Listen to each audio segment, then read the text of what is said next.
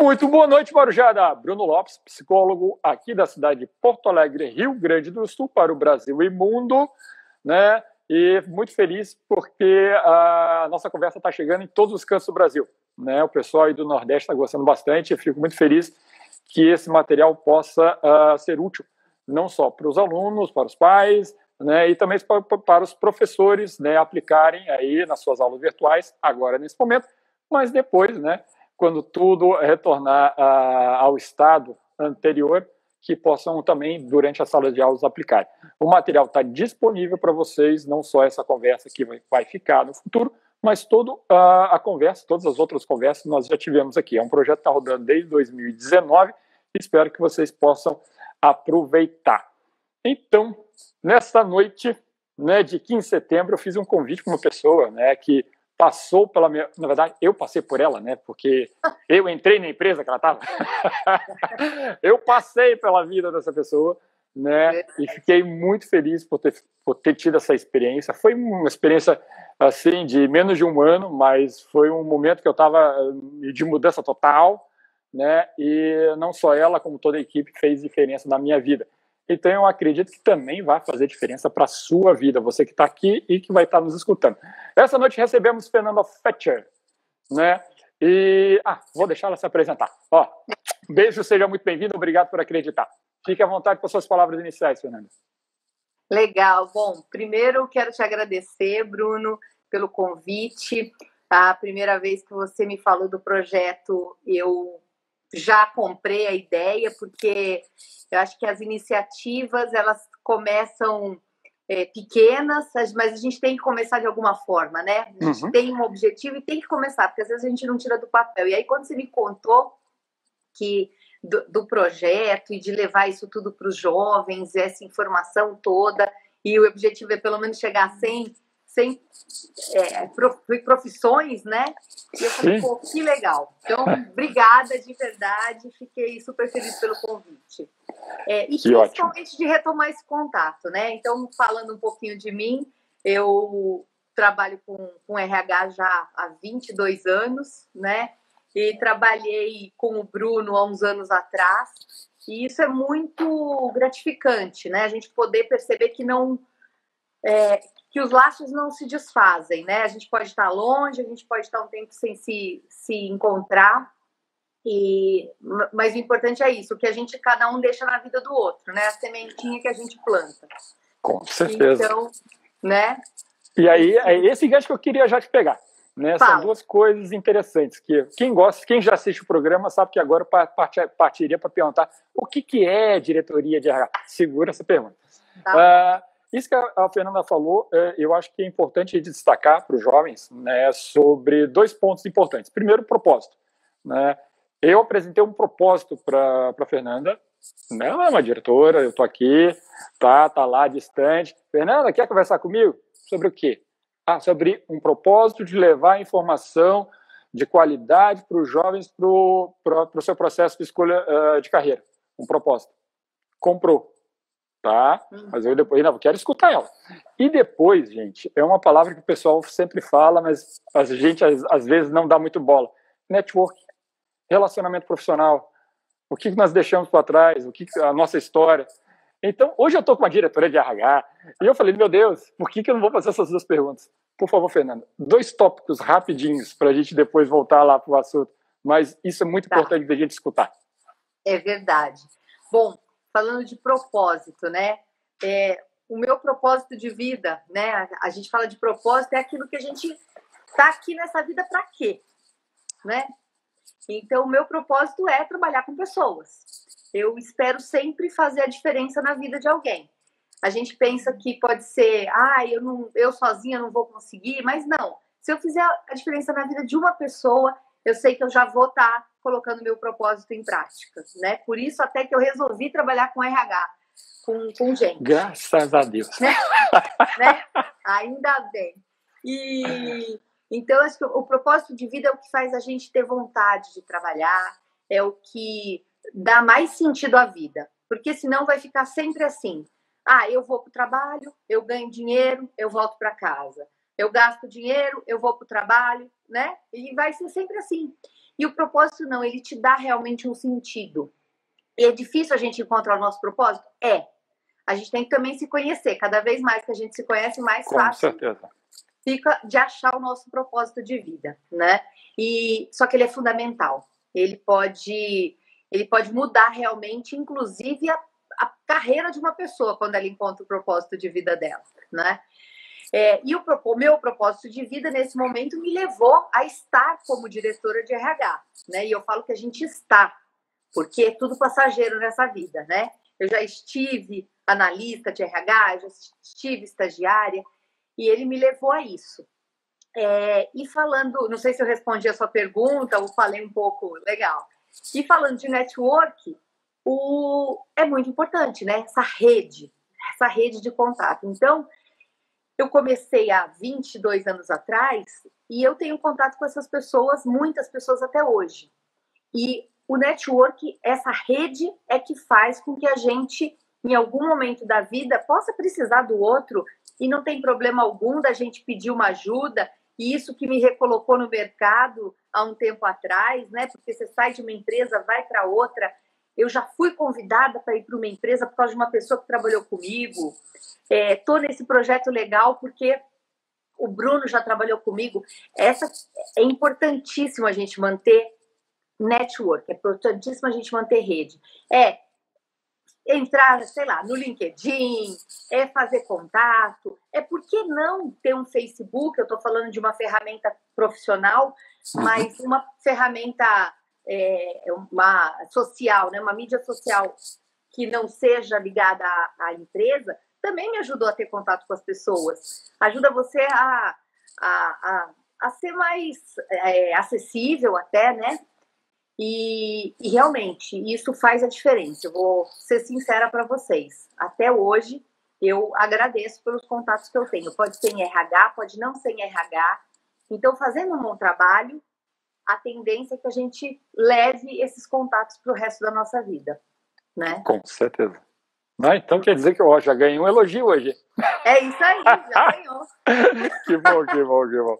É ah, mas, mas, é muito bom, muito bom é, a gente ter esse registro e poder realmente levar isso para as pessoas, tá? E muito obrigado por todos que estão participando aqui, gente. Por favor, tá? Fico muito feliz que vocês estão aqui uh, e façam perguntas, por gentileza. Fernanda, para a gente Sim não se extrapolar no horário que eu fico sempre naquela coisa desse horário do Instagram. Vamos lá. o que, é diretor? Na verdade, eu ainda vou fazer mais uma coisinha, né? Tá. Uh, normalmente, numa estrutura básica, tradicional, nós temos lá estagiário, auxiliar, assistente, analista. Aí começam as bagunças, né? Supervisor, Sim. coordenador, e aí lá em cima, diretor. Uhum. Uau! Eu fico imaginando, ser já um analista de RH, né, ou um supervisor de RH de uma empresa de duas pessoas, né, ou eu sou o único de RH, né, contratar. Agora, o que é ser um diretor? Aí sim a pergunta, o que é a responsabilidade, as características de ser um diretor de RH de uma empresa? Olha, é, eu vou te falar que o diretor de RH, ele não existe sem as outras pessoas, né?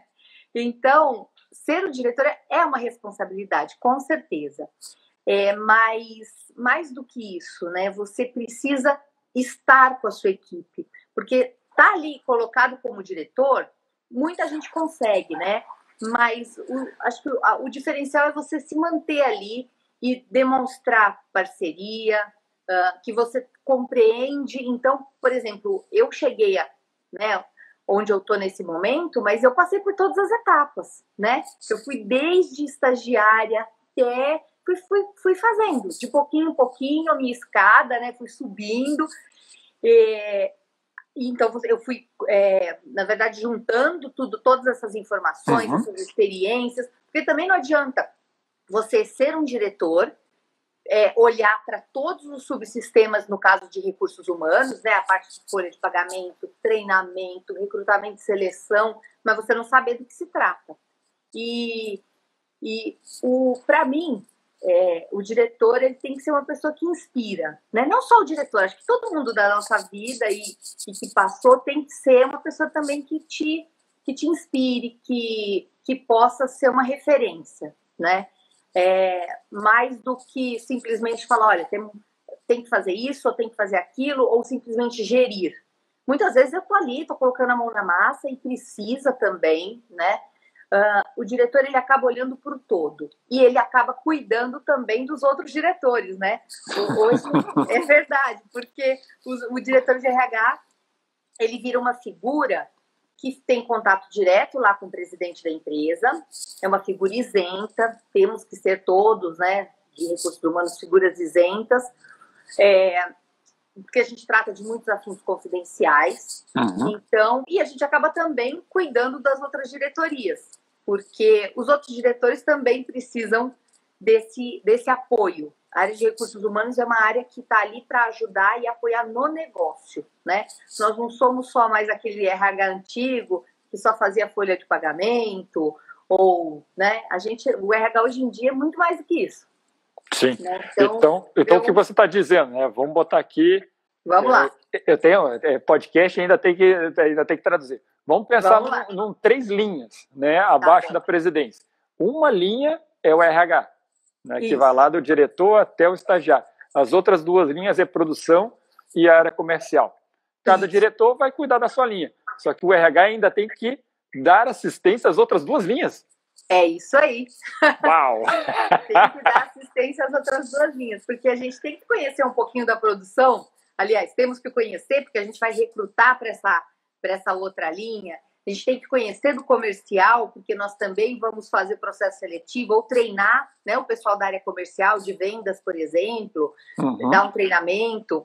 É, então, acaba sendo isso mesmo, né? Nosso, é o que eu falo sempre. O RH é uma área que fica de forma transversal, né? Tentando explicar, é como se a gente ficasse na horizontal, embaixo e apoiando todas as demais áreas né? A gente acaba atendendo toda a empresa, né? Sim, e com certeza. Isso que é legal, isso que é legal, porque a gente acaba sabendo e conhecendo um pouquinho do todo. Por isso Sim. que network é importante. Com certeza. Mas aí uma coisa que sempre colocam, né, para tentar ainda caracterizar ainda mais, uh, de uma forma caricata, mas é a natureza e está no sangue de quem está na área, o RH é voltado para humanos, né? Uhum. A diretoria, pela só pela palavra já carrega uma responsabilidade não só de política como de gestão, não é? Sim, como é claro. que é isso trabalhado, né, de forma prática pelo diretor de RH, né, que em tese não tem essa natureza para essa, essas funções. É verdade. É que na verdade hoje a gente encontra a, a, quando a gente fala da diretoria de RH, não necessariamente a pessoa precisa ter uma formação de psicologia, né? Então, eu, por exemplo, a minha formação é psicologia.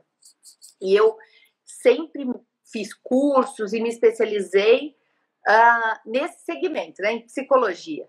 E em, em determinado momento da minha carreira eu fui fazer gestão empresarial justamente por causa pelo que você falou. Nós somos de humanas, mas a gente tem que é, apresentar resultados, a gente tem que falar de número, tem que cuidar de orçamento, tem que cuidar de folha de pagamento, é número, tudo número, e é geralmente um dos maiores custos que uma empresa tem é uma folha de pagamento, né? Então, é, além da responsabilidade da gestão, a gente também tem essa, esse outro viés. Então, por isso que muitos diretores hoje é, não vieram da área de, de humanas. A gente tem engenheiro como diretor de recursos humanos, nós temos uh, administradores na área de recursos humanos. Sim. Então, é, é, é uma área bem eclética. Ela uhum. aceita e profissionais de outros segmentos e outras formações podem também atuar na área de, de RH, né? Estou tentando lembrar quando é que foi, mas foi a revista, vou até quer falar, é, é RH mesmo, né?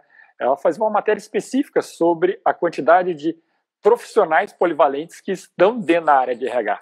É. Né? Como você falou, engenheiro, estatístico, uh, área de TI, tudo isso está dentro do núcleo, né, que, que em tese está na, na sua árvore de, de, de, diretoria, né, de gestão. É verdade, é verdade. É, e eu acho que muito fundamentado nisso, sabe? Algumas, algumas empresas pegam profissionais que vieram e foram crescendo lá internamente acabam sendo tal, muitas vezes bons profissionais em gestão de pessoas e, uhum. de, e, e conduzindo a carreira dessas pessoas para a área de recursos humanos. Né? Então, você junta o, o lado de humanas com o lado é, mais exatas, né? De, de números, indicadores, orçamento. Então, é uma característica que eu tive que desenvolver. Eu fui fazer gestão empresarial e isso é que realmente me abriu uh, e ampliou, porque você começa a aprender um pouquinho de cada segmento da empresa, desde contabilidade até gestão financeira, tem que saber usar uma calculadora HP. Um HP? É. é uma coisa que ainda tem que desenvolver isso. Então, porque você vai lá para uma reunião, todo mundo leva a sua calculadora e aí a pessoa do RH não, né? Leva o papel. Então, é, realmente eu tive que desenvolver essa competência em mim, tá? Ótimo. Uh, o papel hoje né, da diretoria de RH, como você já falou, é, não só na Suavre, mas também está na, nas demais. Mas para a política uh, de próprio RH e da Código de Ética e todos os demais, uh, como é, não estou falando da política em si, mas como é o trabalho em si, uh, se você está sendo convocada para, não vou dizer criar, mas para renovar uhum. como uma diretora. Você está sendo contratado para ser uma, uma empresa nova que quer renovar, se foi, chegou lá para fazer isso. Como é que é esse trabalho em si? Uhum. Então, na verdade, assim, é, claro, existem empresas que a gente tem que fazer realmente as políticas e escrever. É, não, não, não é reinventar a roda, porque as políticas de recursos humanos elas são muito parecidas, né? É, tem que ter uma política Sim. de contratação, de admissão, a política de desligamento, de rescisão, política de benefícios, é, remuneração variável, por exemplo, quando a gente fala da área comercial, enfim. Então, uh, quando a gente, o papel em si é a gente, é, a política, é, eu falo que ela é viva, ela não é estática. Uhum. Então, uhum. não é porque você escreveu uma vez a política e que está lá escrito que a gente não possa rever e não tenha que rever. A gente tem que rever, porque a empresa muda, isso faz com que a política também tenha que mudar. Muitas vezes o que se escreveu lá no passado não faz mais sentido agora. Então, vamos dar um exemplo de, por exemplo, política de seleção.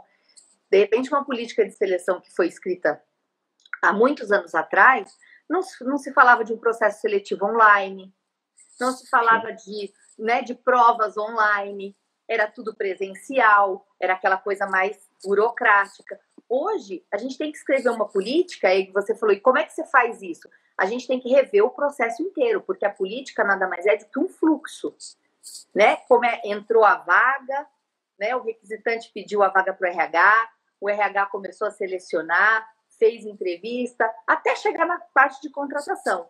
O que acontece é que muitas vezes esse meio da política a gente tem, por exemplo, tivemos, temos que rever muitas vezes falando de processo online, porque hoje até a contratação, documentação e contratação você manda por, ele, por documentos eletrônicos, né? O, documento Sim, de forma eletrônica. Tudo assinatura digital agora.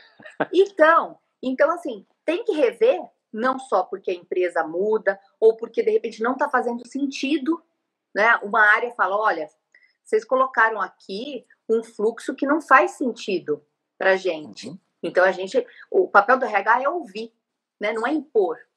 É, a gente não pode impor uma política, sem, porque quem vai usar a política, né? Ela vai servir para quem? Para os colaboradores. Ela é um direcionamento do RH, é um direcionamento para a empresa, porque a gente precisa ter regras, procedimentos, né? Uh, para que todo mundo siga de forma igual. Eu saio, outra pessoa entra, lê, sabe como funciona, né? Mas ela também ela é para servir o colaborador. Então não pode ser, eu não posso escrever uma política que vá totalmente contra o que a área comercial precisa, por exemplo. Uhum, Entendeu? Sim, claro que eu não perfeito. posso fazer políticas específicas para cada área, mas a gente tem que saber ouvir o nosso cliente. E o nosso cliente interno são os nossos colaboradores, né? Boa, boa coisa, é, boa, bom ponto que coloca, né? Os nossos clientes internos, né? O RH tem vários clientes internos. Tem. Vários clientes, todo mundo é cliente do RH. todo mundo é cliente interno. Todo mundo é cliente do RH. É isso Porque... aí. É. Não, pode, pode concluir, desculpe. Não, não.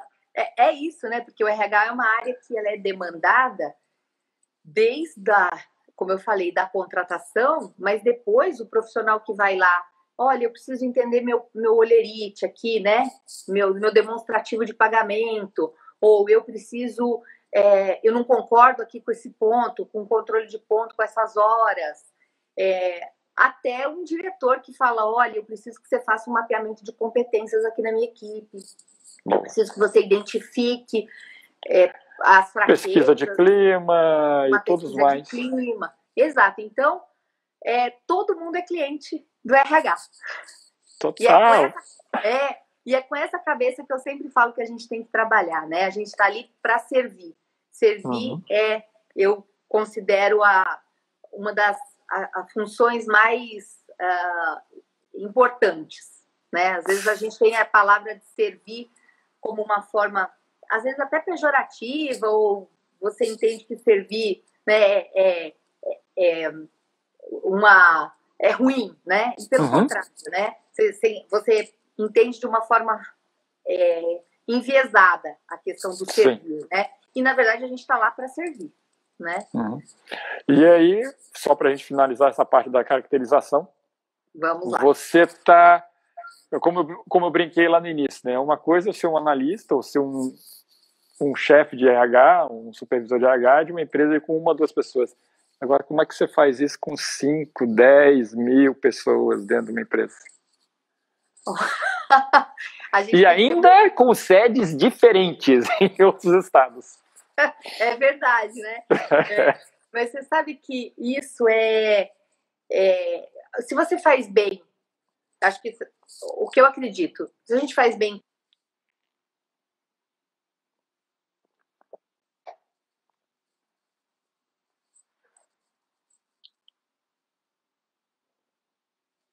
Fernanda?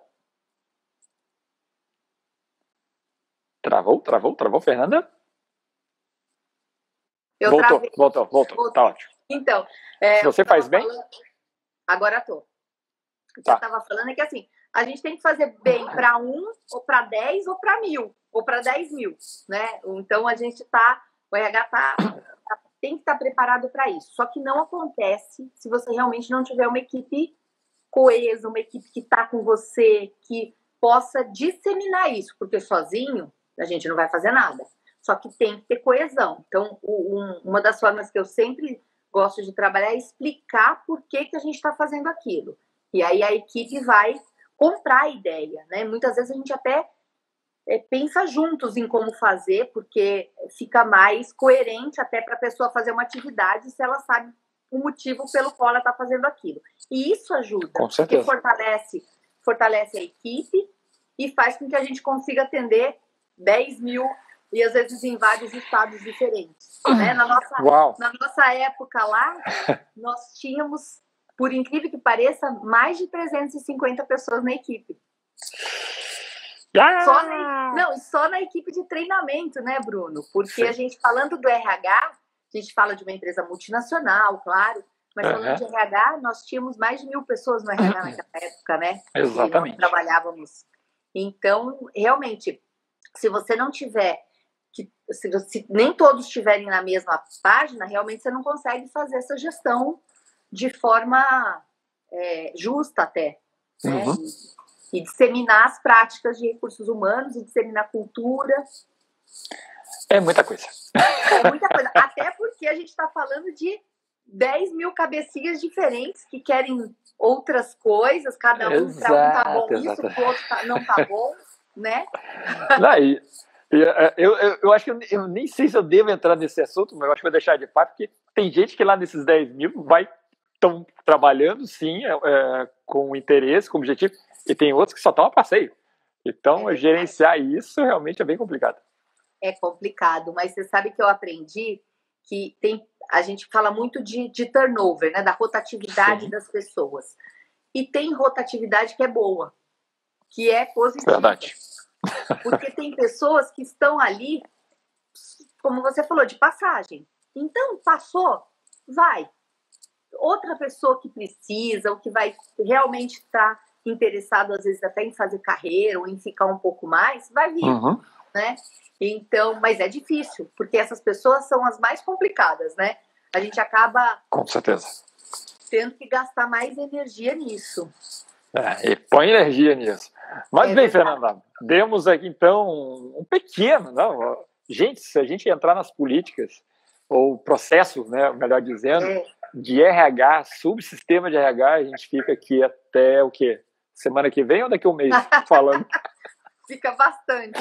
Fica bastante tempo. Mas, Fernanda, eu queria agora passar, agora finalizar essa primeira parte, vamos entrar agora na segunda. Uh, como você já adiantou, né, fez lá no início né, da, da jornada, o curso de psicologia, óbvio, né, e pelas palavras que as pessoas estão escutando agora, sim, é um amante de pessoas. Né? Entrando numa área de empresa, é de se entender que vai para a área de recursos humanos. Mas quando é que foi que realmente virou aquela chave e falou: eu vou trabalhar com recursos humanos? Nossa. é, você sabe que eu, quando comecei a fazer psicologia, quando eu estava no meu, eu já, eu logo no meu primeiro ano eu consegui um estágio para porque a única área que você consegue estagiar em psicologia é a área organizacional. Você uhum. não precisa estar tá formado. E aí você começa, né? E aí eu fui para seleção, recrutamento e seleção. E chegou no meu último ano, eu falei, eu não quero mais trabalhar com RH. Agora eu vou ser psicóloga, eu quero fazer atendimento, eu quero ter meu consultório, né? Não Sim. quero mais trabalhar em empresa. Não, de jeito nenhum. E aí, o que, que aconteceu? Aconteceram algumas coisas na minha vida pessoal que, quando eu me formei, eu não consegui, eu já eu me formei a pedir demissão na, no, em janeiro, para você ter uma ideia. E não, e não, não pude pedir demissão uhum. por esses problemas pessoais. E continuei. E depois de uns dois anos, mais ou menos, eu já tinha aí já meus quase sete anos em RH, eu comecei a perceber como eu curtia fazer entrevista. E eu adoro fazer entrevista até hoje, para você ter uma ideia. É, e eu não aguentava mais fazer seleção. Você imagina, cinco anos, sete anos, eu falava, não quero Bastante mais tempo. minha vida. É, só que conversar com gente é muito bom. E eu tenho uma. E aí, aí foi aí que eu comecei a observar, me observar. Será que eu tenho realmente perfil para ficar num consultório, sentada, oito, dez horas por dia? Não. Eu, eu posso trabalhar o meu propósito? Posso meu propósito é trabalhar com pessoas e eu posso trabalhar em empresa. Então, de verdade, acho que o clique deu quando eu percebi o quanto eu gostava de fazer entrevista. e eu juro, e até hoje eu gosto muito, sabe? Porque eu aprendo muito com as pessoas. Claro que hoje eu faço muito menos, né? Mas foi nesse momento, foi o momento que eu percebi que eu gostava sim, não era para eu negar mais. Eu ficava negando porque eu achava que ser psicóloga, eu tinha que ir para o consultório. Então, eu parei de negar e me dei conta de que eu posso colocar meu propósito de vida em prática onde eu estiver, seja na empresa, ou seja no consultório, ou seja no meu dia a dia, com a minha Isso. família, ou com, não é? Porque propósito é mais do que a profissão, do que, né, enfim. Então, é, acho que esse, esse é o clique. Quando eu percebi que eu posso colocar meu propósito de vida em prática onde eu estiver, e parei de negar que eu gostava de RH, porque eu gosto. É. Com certeza você começou a acordar e não reclamar de ter que acordar, levantar e ir para o trabalho, né? Exato, ou de falar, ai meu Deus, de novo eu vou sentar e vou fazer 10 entrevistas por dia, que eu não aguentava mais. E você vê aí, eu fui conhecendo outras áreas do RH, outros subsistemas, como você falou, e fui gostando, e aí eu fui começando a ver que, poxa, não é só recrutamento e seleção, uhum. né? Fui conhecer treinamento, que eu amo, né? Aí, Também. Né? é incrível. Mas, assim, por ser psicólogo também, e aí eu posso dizer com propriedade e não querer jogar né, a minha convidada na, na fogueira, é uma faculdade, querendo ou não, para o RH, ela é muito restrita em termos de informação. Eu acho que só tive uma cadeira. E olha lá.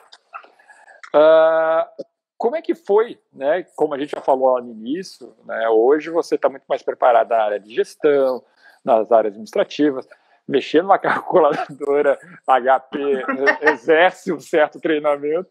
É. Né? Como é que foi essa mudança da Fernanda, que tinha acabado de se formar em psicologia, que correu lá para pegar seu CRP, né? ou não, sei lá, e uh, entrar assim, agora eu vou me capacitar para a área de RH. Como é que foi isso e o que você fez, né? Claro, claro. Então, é o que você falou, realmente a psicologia não prepara a gente para isso. A gente tem no máximo ali um, um, um período ou dois períodos de olhando para a psicologia organizacional. Na uhum. minha época, a gente não podia escolher para qual área você queria fazer seu TCC. Então, eu tive que fazer TCC para cinco áreas. Eu fiz, inclusive, para organizacional. E, cinco áreas? Mas não. Verdade. Não me, não me mata do coração, por favor. Verdade. Mas tudo bem, vai, Bruno. Poxa, né? Tá, isso aí é uma outra anos. conversa. Faz muitos anos isso. E então, é, você, claro, eu já sabia um pouco, mas eu falei, nossa, se eu for trabalhar com realmente com a organizacional, com RH, eu preciso me capacitar. E foi aí que eu comecei a fazer cursos. Seja, foram cursos, alguns cursos pela, pelas empresas que eu passei. Então, desde curso de negociação, comunicação, uh, administração de tempo, gestão de tempo, isso é muito importante também. Olhando para o lado comportamental. E parte técnica também, né? Tive que ir lá fazer um curso para entender melhor o que, como assim, né? O que é a folha de pagamento? Que, que... Porque, por exemplo, isso você não aprende na faculdade. Isso hum, passa longe. Passa né? longe. Exato. Uh, fui, fui, fazer curso, fui fazer treinamento de gestão por competência, entrevista. Entrevista também, por mais que eu fizesse recrutamento e seleção, claro.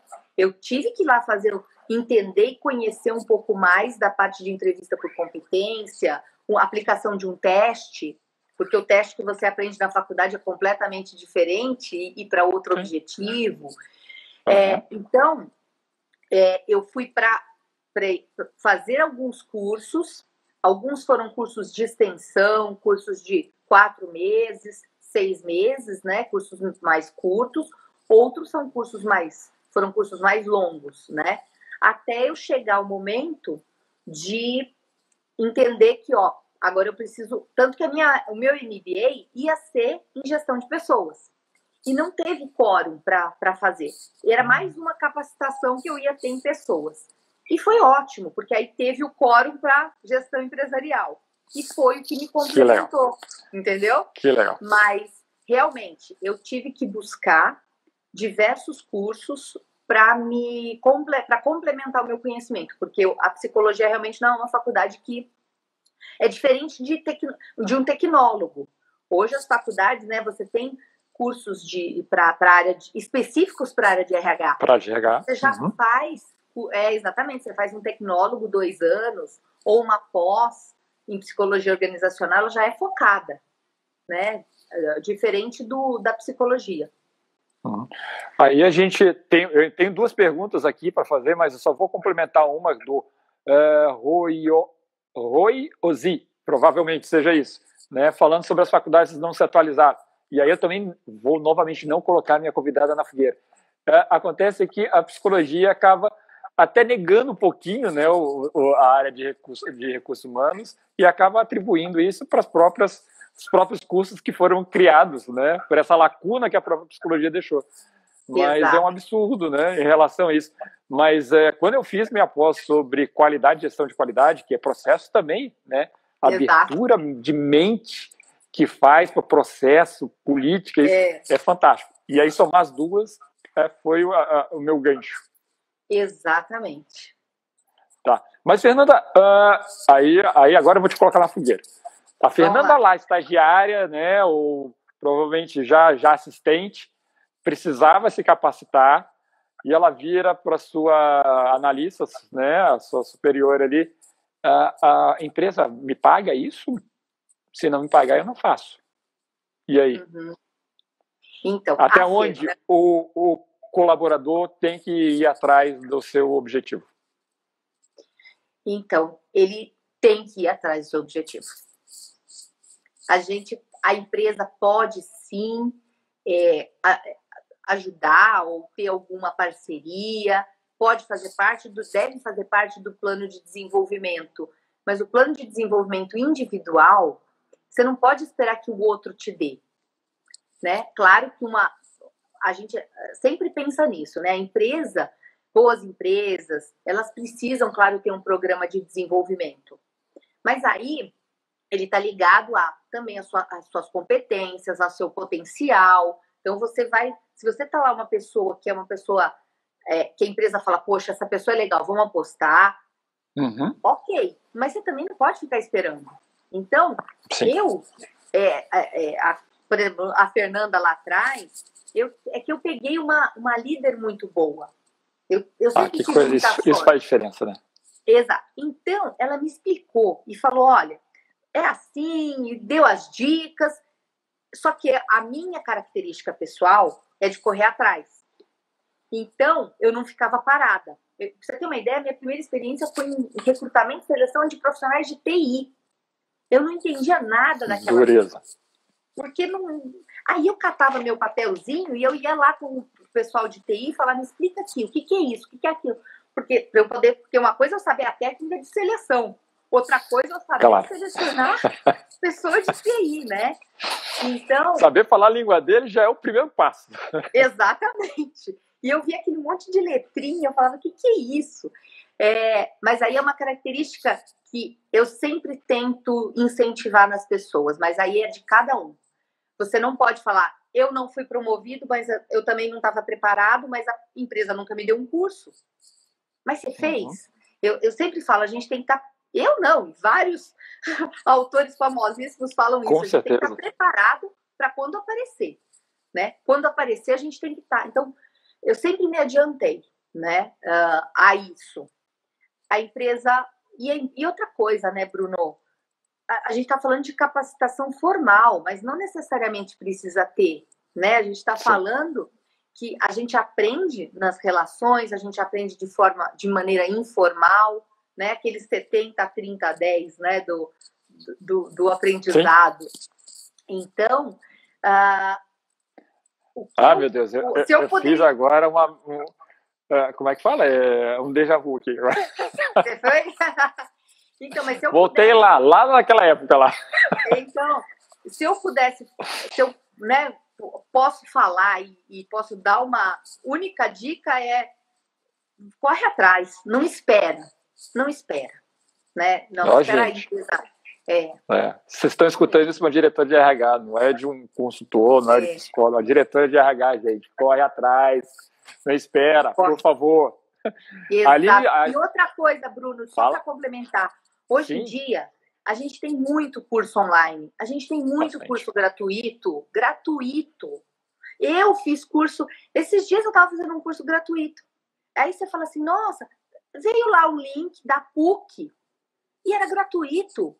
E às vezes eu vejo que tem que fuçar, tem que ir lá, uhum. correr atrás e descobrir as coisas. Tem que experimentar, né? Pode ser que é, é, ótimo, pode ser que não é, mas você vai ter que ir lá e. E, e ver, e, ver e, e, entender, falar, ah, esse curso aqui é de graça, não pode ser bom, ou EAD eu não gosto, online é muito ruim, mas tem que experimentar. né? Hoje em dia, a, a, não, a justificativa de não fazer um curso, ela é ela está caindo por terra, né? Porque não, a gente, se quiser, você vai atrás e consegue desconto ou online, enfim. Mas o Isso é para todas as classes, né? Para todas as classes. Todas, todas. A gente não para, não pode parar de aprender, principalmente porque a gente está falando que o ser humano vai viver mais tempo. A gente está falando que a gente em 2050 vai estar tá com mais de 100 anos aí expectativa de vida. Que é o que, não é? que é o que falam do aprendizado de, de a, long, é, o long life learning, né? Que é o aprendizado para sempre. Então, com 60 anos, não é porque você uhum. tá, porque não é porque você está como diretor que você vai parar de estudar, né? Com certeza. A gente nunca sabe o dia de amanhã, né, Fernanda? Nunca. Exatamente. Só fazendo um comentário aqui, Aline Cris 0310, eu também peguei uma líder muito boa, né? Isso é fundamental, ah. Aline. Né? Linda! Isso. Aqui, a Mônica faz uma pergunta, tá? Como profissional de RH faz a identificação do melhor candidato para ocupar uma função? Além do currículo, há outras observações a serem feitas? E aí a gente pode colocar até realmente que deve ser mais a, a sua competência hoje na área de diretorias. Por exemplo, o currículo que você vai pegar de um diretor, os candidatos de um diretor praticamente devem ser iguais. Né? Uh, faculdades do exterior, uh, uh, línguas fluentes em inglês, espanhol e javanês, ou seja, é só top que você pega na tua mão. Como é que você seleciona? Olha, não, primeiro, não é só top, não. É, não é não. É, é o que eu falei, a gente depende de, também da empresa, do momento, a gente também né, se adapta e eu, eu sou muito também hands-on e precisa entrevistar, eu entrevisto, tá? Claro que não tenho mais tanto tempo para isso, mas uhum. uh, o, o, o diferença. Primeiro, é, eu vou falar uma coisa que não é nada técnica, tá? Perfeito. Mas é o olho no olho. Isso não está escrito no currículo. Escrever currículo, o currículo eu falo, aceita tudo. Você pode colocar o que você quiser no currículo. Ele aceita tudo. Agora, o olho no olho, aquela, né, é, a, a, a, a, conversa em si é que vai fazer o diferencial. Isso é, isso é fato, tá? Uh, e vou fazer, falar outra coisa que não é nada cartesiano, tá? Uh, o... Adorei. eu, eu sempre falo isso. A gente tem, eu contrato e prefiro contratar ou indicar para um, por exemplo, eu estou selecionando uma pessoa para um diretor. Eu prefiro uhum. contratar ou indicar uma pessoa é, com uh, de um bom caráter, com bons valores, do que um bom técnico. Ou porque técnica, conhecimento, a gente, isso a gente aprende. Caráter, valor, não. Isso aí. Então, de verdade. E demora. Se você quiser, ainda demora a aprender. E, e olha lá, porque assim, tem é, coisas que são suas, né? Então, quando você fala assim, ah, eu quero aquele cara ali, eu, o, o diretor fala para mim, eu quero aquele cara. Aí eu falo, olha, a característica dele é de passar por cima das pessoas, é de ser uma. Porque a gente vai, isso não só na entrevista ou num teste, uhum. olha, ele vai ele consegue, ele entrega. Mas a, a que custo que ele entrega? As pessoas abaixo Sim. dele vão ficar estressadas, as pessoas dele, a, os, os, liderados dele. Ele não é um líder, ele é impositor. É, as pessoas têm, vão tender a sair, não ficar na empresa. Posso colocar tudo isso, entendeu? Porque geralmente é isso. A gente tem que olhar por, por esse outro lado. Então tem, tem, tem pontos ali que e falando, por isso que eu falei que não é nada cartesiano, porque falando de valores, como é que você julga isso, né? Mas de verdade. Sim, não tem como. Quando, quando eu olho para uma pessoa, entrevisto, e sempre foi assim, é bem melhor, porque o técnico você treina. Isso todo mundo aprende. Você entendeu? Então, o que além do, do currículo faz de diferença é, é a conversa, é o olho no olho, é, isso, é, isso tem muito a ver, obviamente, com técnica de RH, porque algumas pessoas me falam, mas como é que você numa entrevista você sabe disso? É, a gente não sabe tudo, claro, mas 20 anos fazendo isso, você acaba tendo esse. É, exatamente, né? Mas, enfim, eu, eu, a gente não pode ficar perguntando muito a questão pessoal, né? Isso não é, não é correto uhum. até só, só o brasileiro que pergunta se é casado, se tem filho, qual a idade. Em nenhum outro país a gente vê isso, nem pode. Não fala né? sobre você ter filho, que a mulherada vai começar a, a, criticar aqui. Por que carregar pergunta se eu tenho filho pequeno? Não com é. quem que eu vou deixar? Exato. E, e, é um absurdo, né? Porque assim, para o homem ninguém pergunta. Você tem filho? E se ele ficar doente, você vai, ele vai, você vai lá buscá-lo, né? Enfim, Foi, então... eu tenho que ir lá buscar, eu também sou pai dessa criança. exatamente, exatamente. Então, é, a gente não pergunta, mas claro que a conversa, o, o, grande diferencial também é quem entrevista. Porque uhum. tem muitas entrevistas, e eu já ouvi isso de pessoas falando: olha, a entrevista, tem entrevista que é muito regra. Eu pergunto Sim. isso. Ah, é quase um checklist. Quase um checklist. E aí você não dá a chance de também conhecer o profissional. É, enfim, então não sei se eu respondi a pergunta dela, mas. Uh, se ela se não respondeu, Mônica, por favor, faça o complemento da pergunta. Exato. tá. Mas Só fazendo mais algum. É, Mônica, desculpa, mas é o que eu te disse, não é nada cartesiano, hein, o que eu falei. mas é o meu é o meu método e a minha metodologia, viu? E eu acho é, assim não, Fernanda. Uh, também fiz seleções e é isso. Eu acho que é o principal, né? Uh, quantos profissionais eu peguei olhando o currículo? Nossa, esse profissional é 10. Aí eu olho, eu olho olho no olho nele.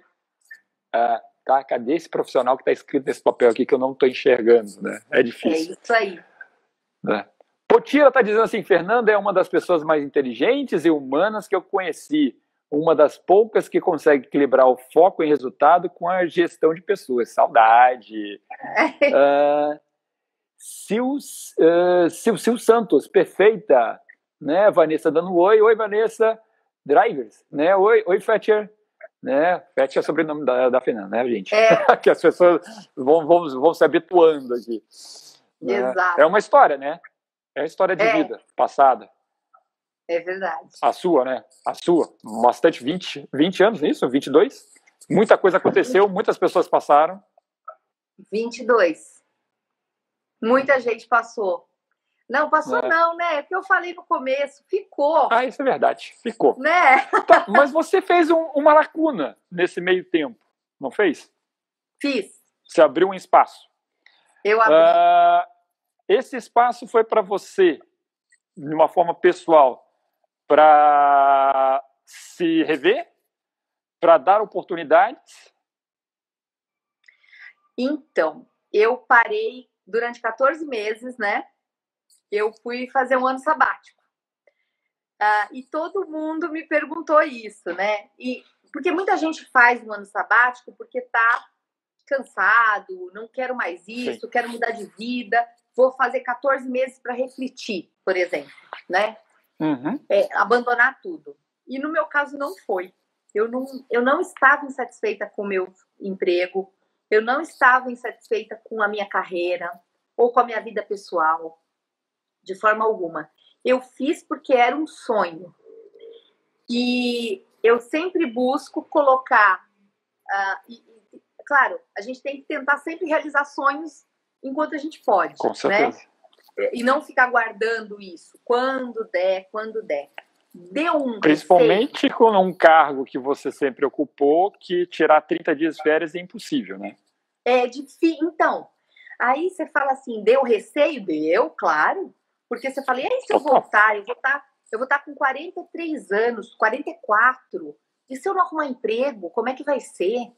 Aí eu parava e pensava, não, gente, mas peraí, eu tenho conhecimento, eu tenho experiência, eu não tenho medo de trabalhar, eu voltando, independente do cargo, eu, né?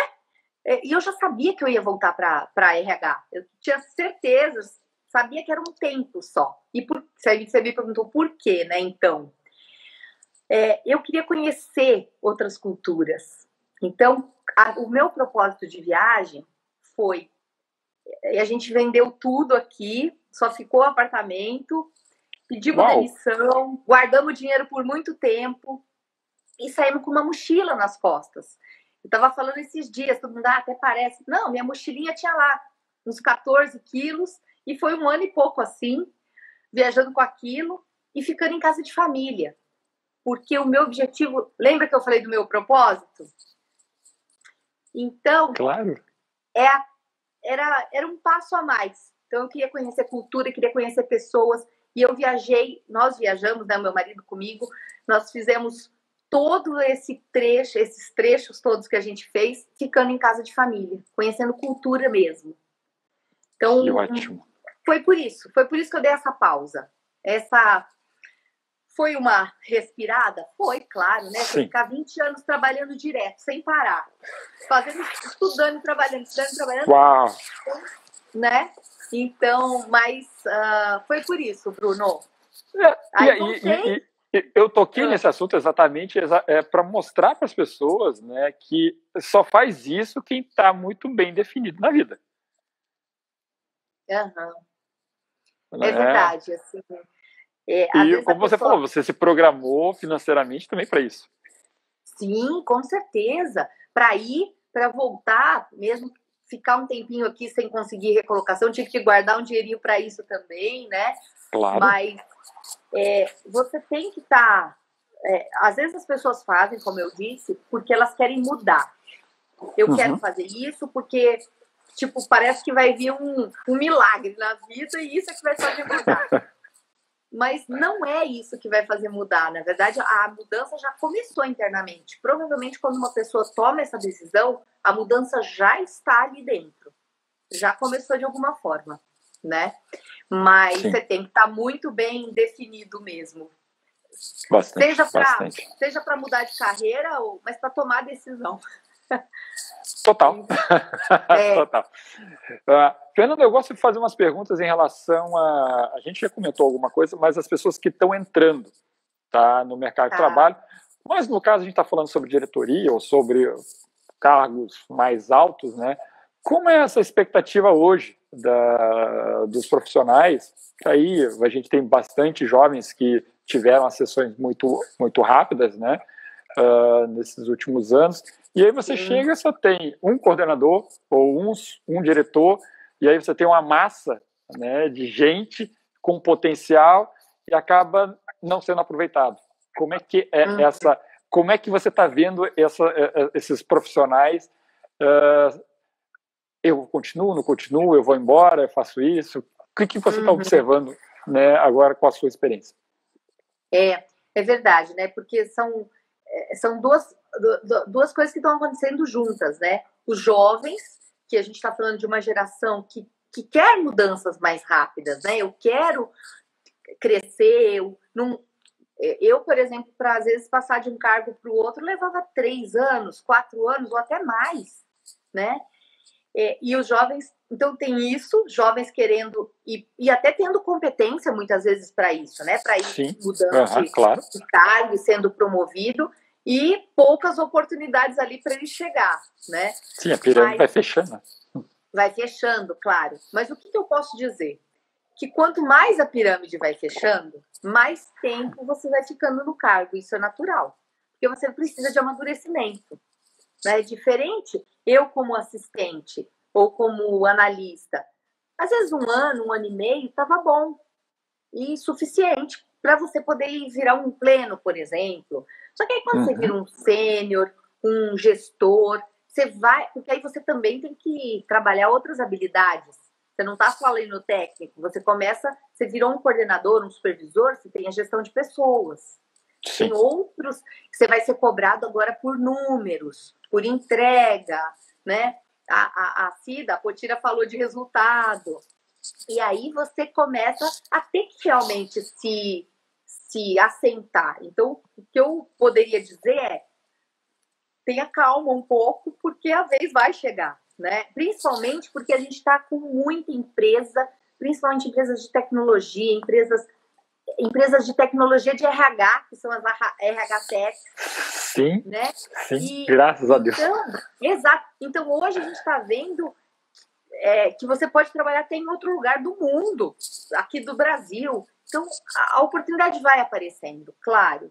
A gente estava finalizando só sobre o pessoal, os jovens, né, na sua ascensão, e você dando os seus últimos detalhes sobre uh, algum tipo de orientação.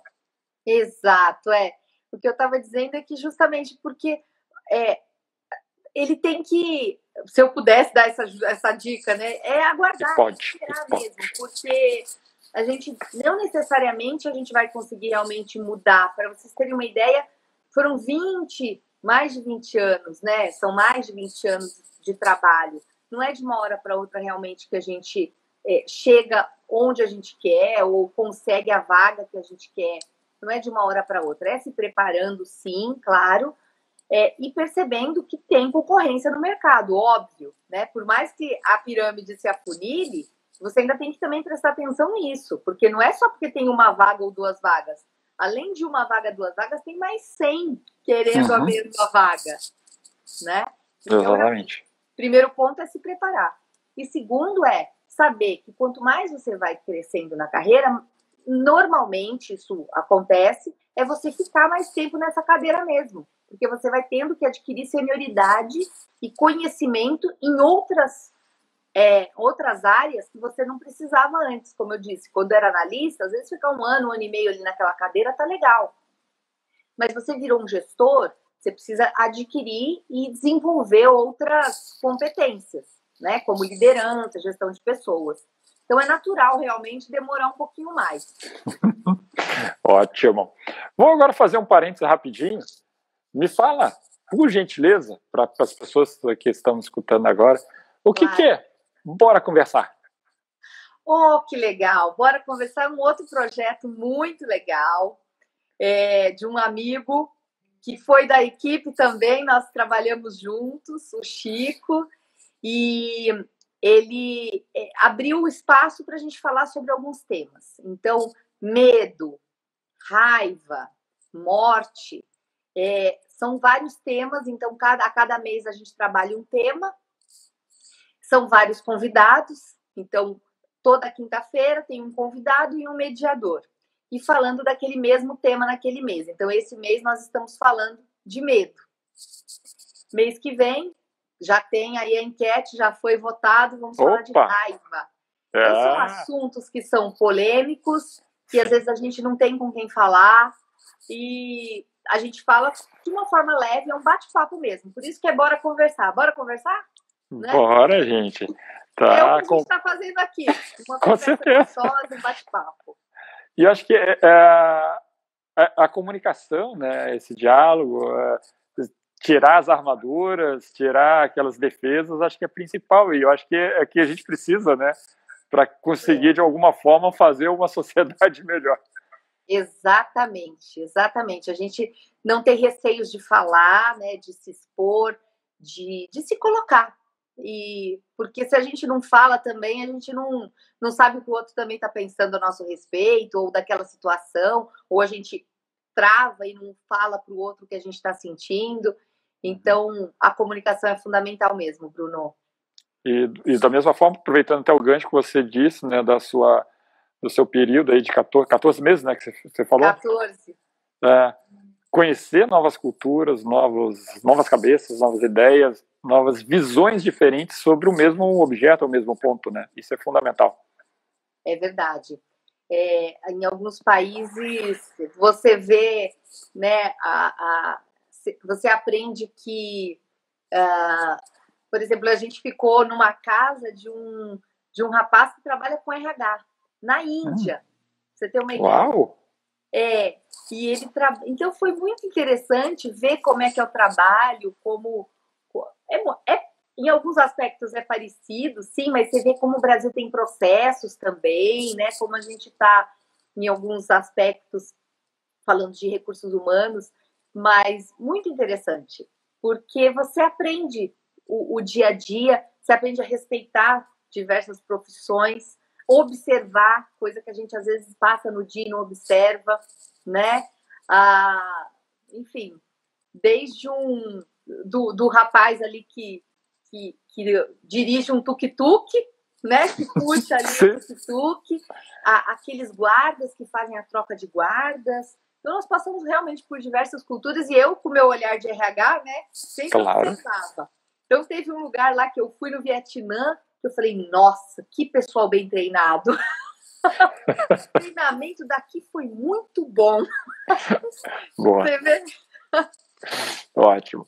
Então, uh, vamos então chegando ao nosso finalmente, que eu não posso né, ocupar como gostaria, né, de ficar ah. conversando horas e horas e horas aqui com a Fernanda, né, que é bom. é muito bom, né, a, a gente parar para conversar depois de tanto tempo, Verdade. Né, ver, ver a voz, o jeito, lembrar, nossa, é igualzinho.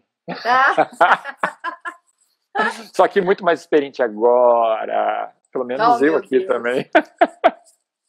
Nós estamos, né? Com certeza, né? Eu te mandei a fotinha do meu pimpolho hoje, né? Agora o mundo muda totalmente, é impressionante. Olha, você vê? Quem ah. diria, né?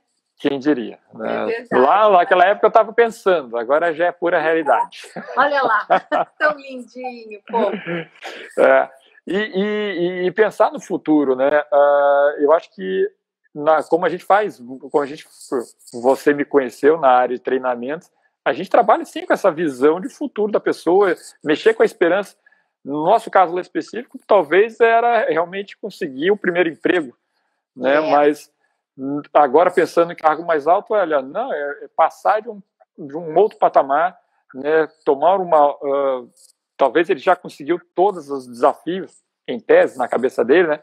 É. Mas buscar uma nova, uma nova coisa diferente, né? Um, um novo desafio, isso é um papel que acaba caindo na nossa responsabilidade. Né? Nossa, eu vou tirar porque eu sou, eu sou mediador. Jogo para você. É, é, a sua responsabilidade, né? É, Mexer é, com esse sonho.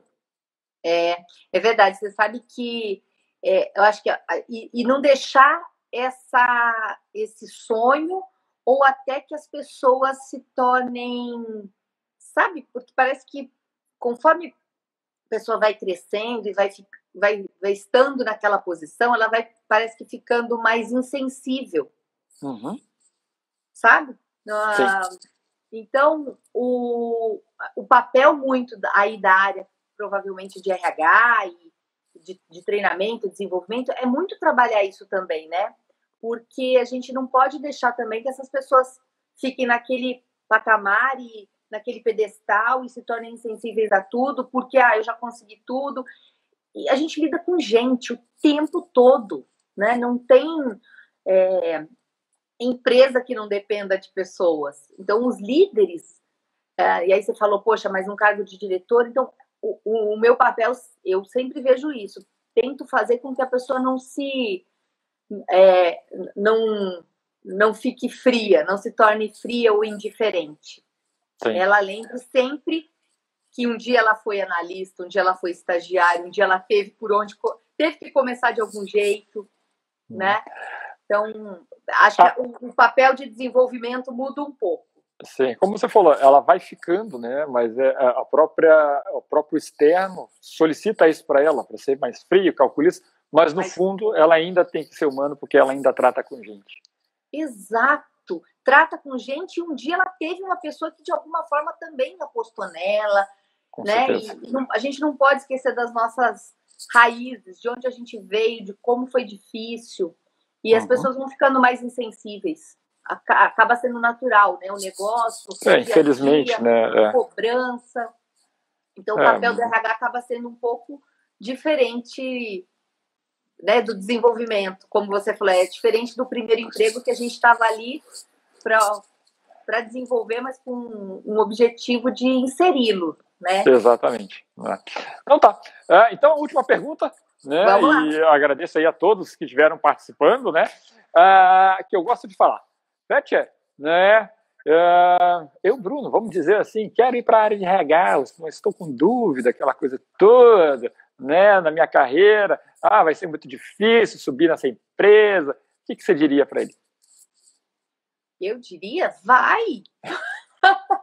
a gente nunca é tarde, primeiro, primeiro ponto, né?